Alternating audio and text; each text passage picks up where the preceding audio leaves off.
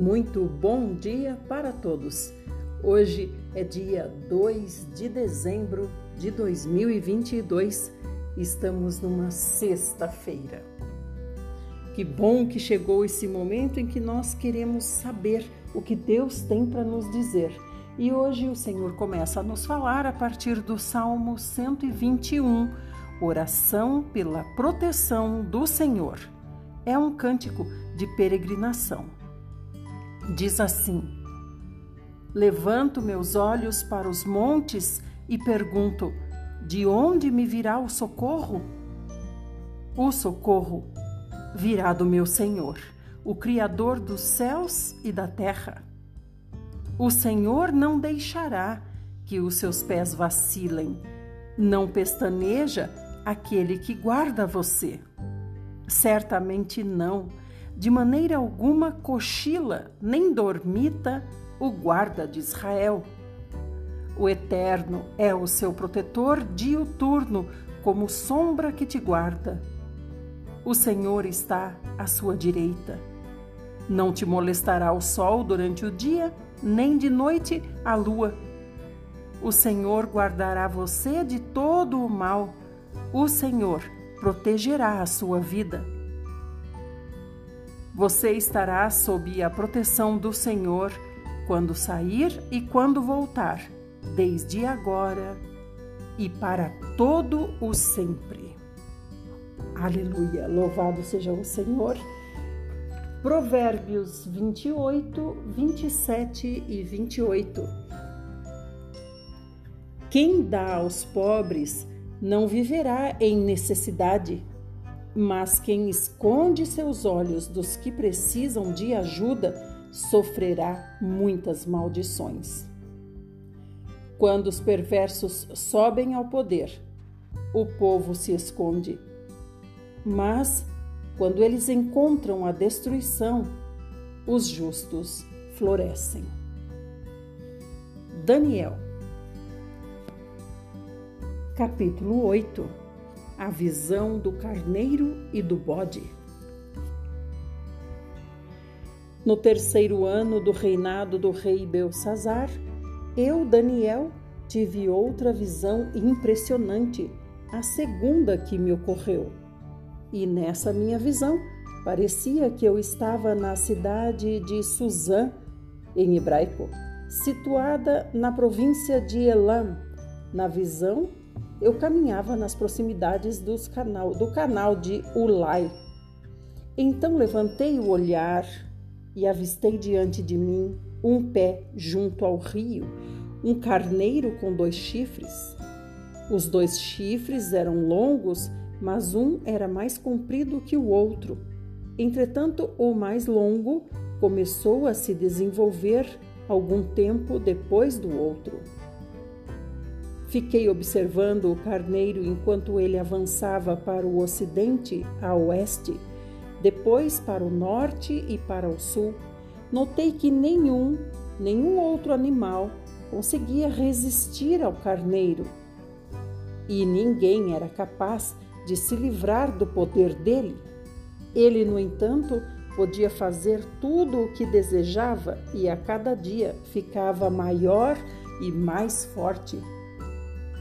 Enquanto eu fiquei refletindo sobre isso, de repente um bode com um longo chifre entre os olhos veio do ocidente e do oeste, percorrendo toda a face da terra, mas sem tocar no chão.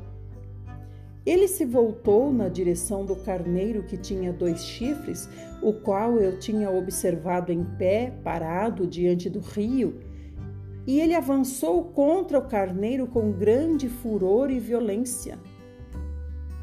Eu vi o bode atacar furiosamente o carneiro, atingindo o carneiro com muita força e quebrando os seus dois chifres. O carneiro não conseguiu reunir forças para resistir ao bode, e o bode jogou o carneiro por terra e depois o pisoteou também não havia quem pudesse livrar o carneiro do poder e da cólera do bode.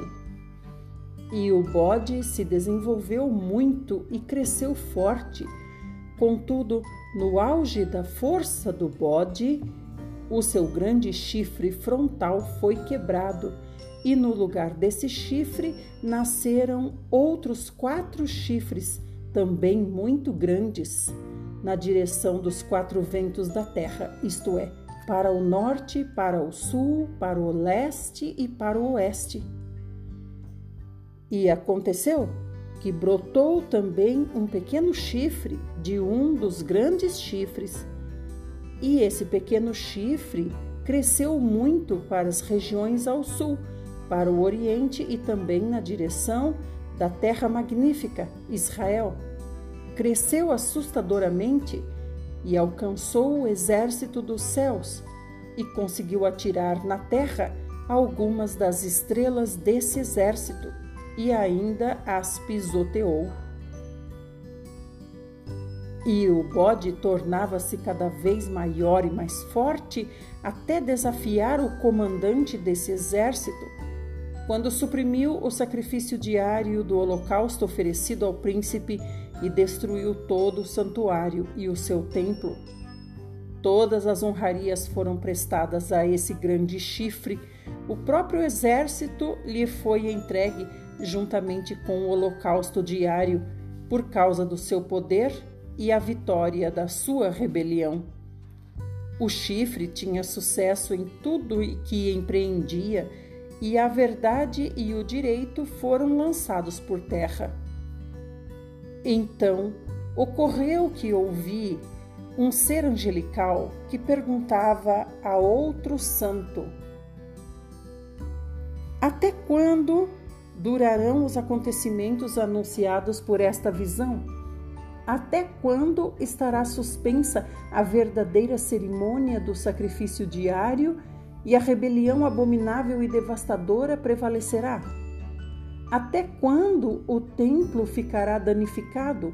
O exército do céu deverá se submeter ao poder do chifre e ambos serão pisoteados? Então, eu ouvi a resposta. Todos esses eventos passarão em 2.300 tardes e manhãs. E então o Kodesh, santuário, será reconsagrado. E enquanto eu, Daniel, contemplava atentamente a visão que me fora dada e procurava compreender essa visão, Diante de mim surgiu alguém semelhante a um guerreiro. E eu ouvi a voz de um ser humano que vinha da direção do rio Ulai e bradou assim: Gabriel, revela a este homem o significado da visão. Assim que ele se aproximou de onde eu estava, fiquei apavorado e caí prostrado, com o rosto rente ao chão.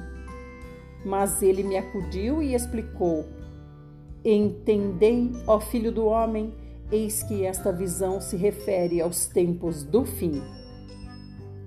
E enquanto ele falava comigo, eu, Daniel, com o rosto em terra, fiquei atordoado e em êxtase.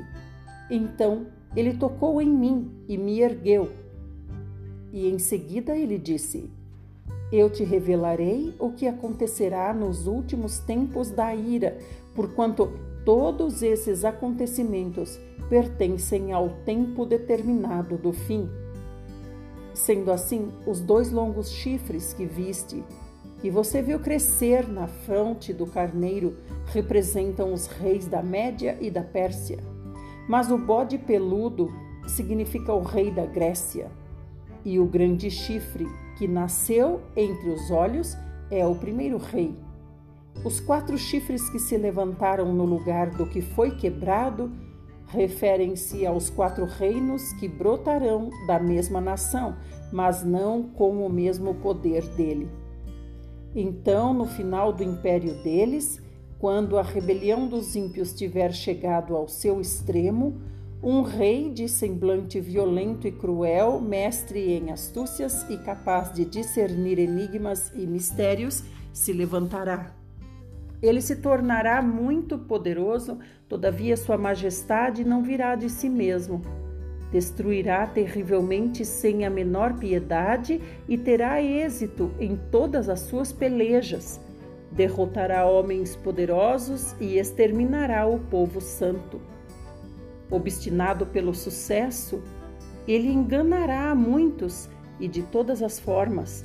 Com extrema arrogância se sentirá o maior de todos os homens, destruirá uma multidão de pessoas que nele confiaram para viver em paz, e ousará se insurgir contra o príncipe dos príncipes.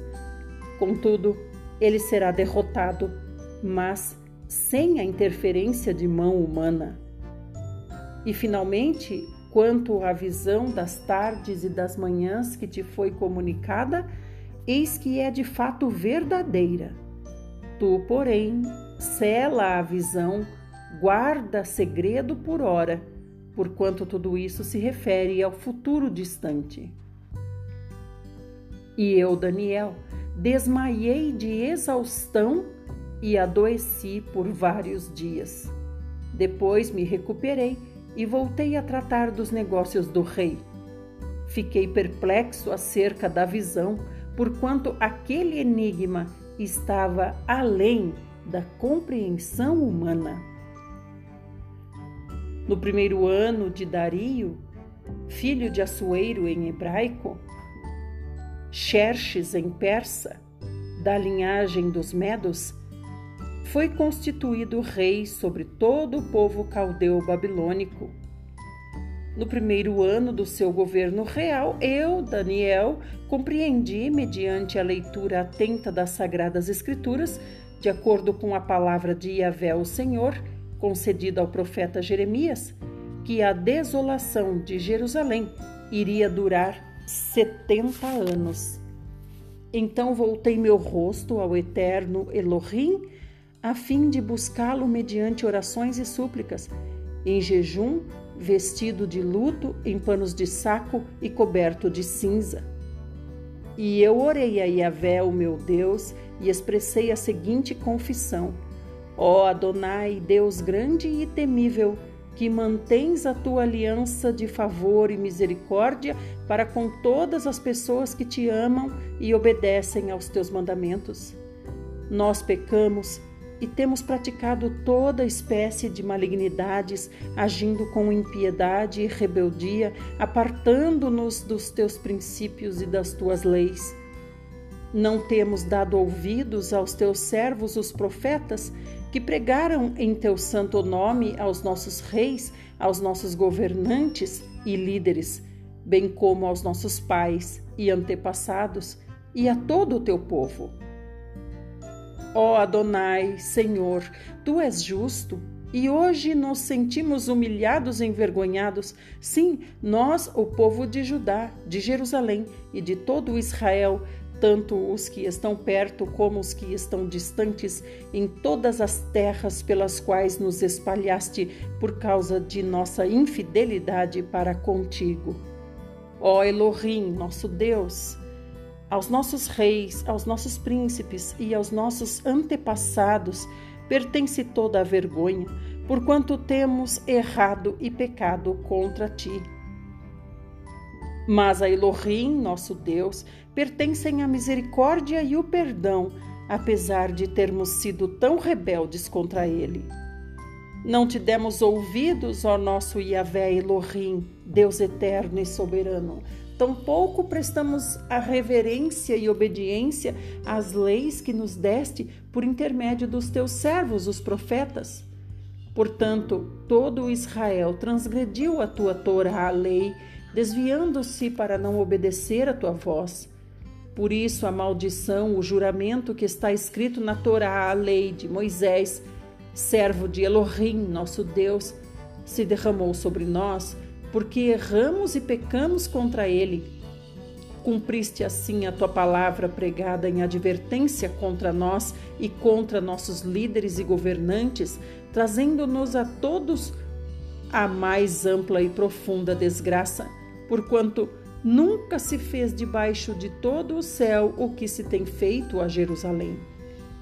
como está escrito na Torá, a lei de Moisés, toda esta desgraça nos sobreveio e ainda assim não temos buscado o favor de Yahvé, o nosso Deus, afastando-nos de nossas malignidades e obedecendo a tua verdade.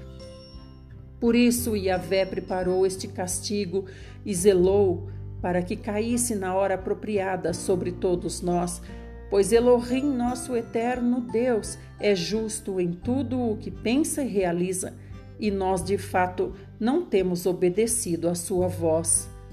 Ó Adonai Elohim, nosso Deus poderoso, que tiraste o teu povo da terra do Egito com braço forte e mediante teus atos magníficos fizeste o teu nome conhecido como hoje se vê em verdade. Sim, nós pecamos. Temos agido como os ímpios e somos culpados. Agora, Adonai, ó Eterno, de acordo com todas as tuas justas realizações, afasta de Jerusalém, da tua cidade, do teu santo monte, a tua ira devastadora e toda a tua indignação. Sim, foram os nossos pecados e as iniquidades de todos nós, desde os nossos antepassados, que fizeram de Jerusalém e do teu povo este grande motivo de zombarias para todos os que te rodeiam. Contudo, ó Elohim, nosso Deus, ouve agora a oração e as súplicas do teu servo e faz resplandecer o teu rosto com o brilho do teu favor e misericórdia sobre o teu templo, destruído e abandonado por amor de ti. Inclina, pois, os teus ouvidos, ó Elohim, meu Deus, e ouve este apelo. Abre os teus olhos e observa a completa ruína da cidade que leva o teu nome.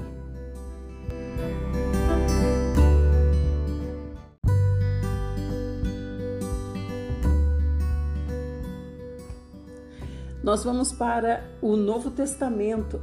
Vamos ler a primeira carta de João, capítulo 2, a partir do verso 7. O mandamento, o amor fraternal. João escreveu assim: Amados, não escrevemos para vocês mandamento novo, senão mandamento antigo, o qual vocês têm desde o princípio. Ora, esse mandamento antigo é a palavra que vocês ouviram. Todavia, o que eu escrevo para vocês é um mandamento novo, o qual é verdadeiro nele e em vocês, pois as trevas estão se dissipando e já brilha a verdadeira luz. Aquela pessoa que diz que está na luz, mas odeia o seu irmão, continua a vagar sob as trevas. Quem ama o seu irmão permanece na luz, e nele não existe motivo de tropeço. No entanto, quem odeia o seu irmão está nas trevas e vaga pela escuridão, não sabe para onde caminha, pois as trevas turvaram a sua visão. Filhinhos, eu escrevo para vocês porque os pecados de vocês foram todos perdoados, graças ao nome de Jesus. Pais, eu escrevo para vocês, porquanto vocês conhecem aquele que é desde o princípio.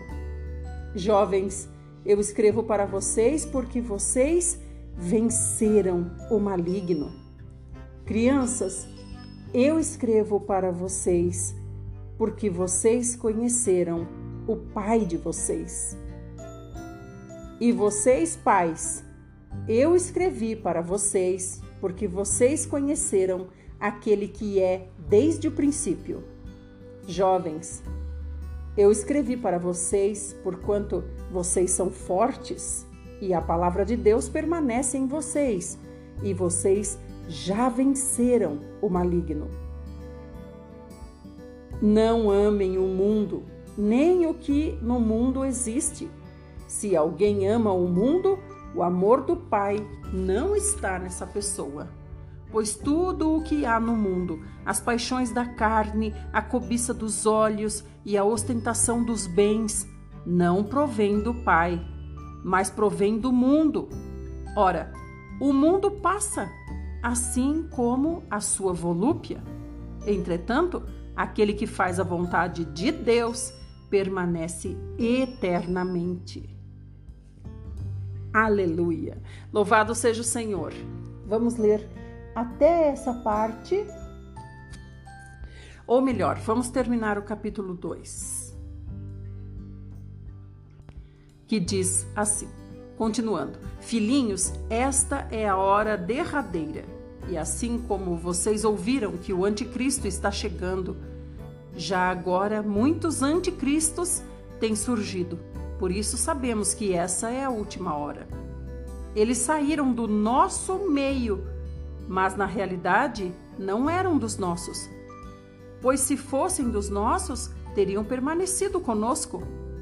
O fato de terem nos abandonado revela que nenhum deles era realmente dos nossos. Entretanto, vocês têm uma unção que procede da parte do Santo e todos vocês têm pleno conhecimento. Portanto, eu não escrevo para vocês porque falta para vocês conhecimento da verdade, mas eu escrevo justamente porque vocês conhecem e porquanto nenhuma mentira tem origem na verdade. Quem é o mentiroso, senão aquele que nega que Jesus é o Messias? Esse é o inimigo de Cristo aquele que rejeita tanto o pai quanto o filho. Todo o que nega o filho, de igual forma, não tem o pai. Quem confessa publicamente o filho, tem também o pai. Quanto a vocês, zelem para que aquilo que vocês ouviram desde o princípio permaneça nos seus corações. Porquanto, se o que vocês ouviram permanecer em vocês, de igual modo, vocês permanecerão no Filho e no Pai. E essa é a promessa que ele nos fez, a vida eterna. Eu escrevo para vocês essas advertências a respeito daqueles que vocês querem seduzir, ou melhor, que querem seduzir vocês.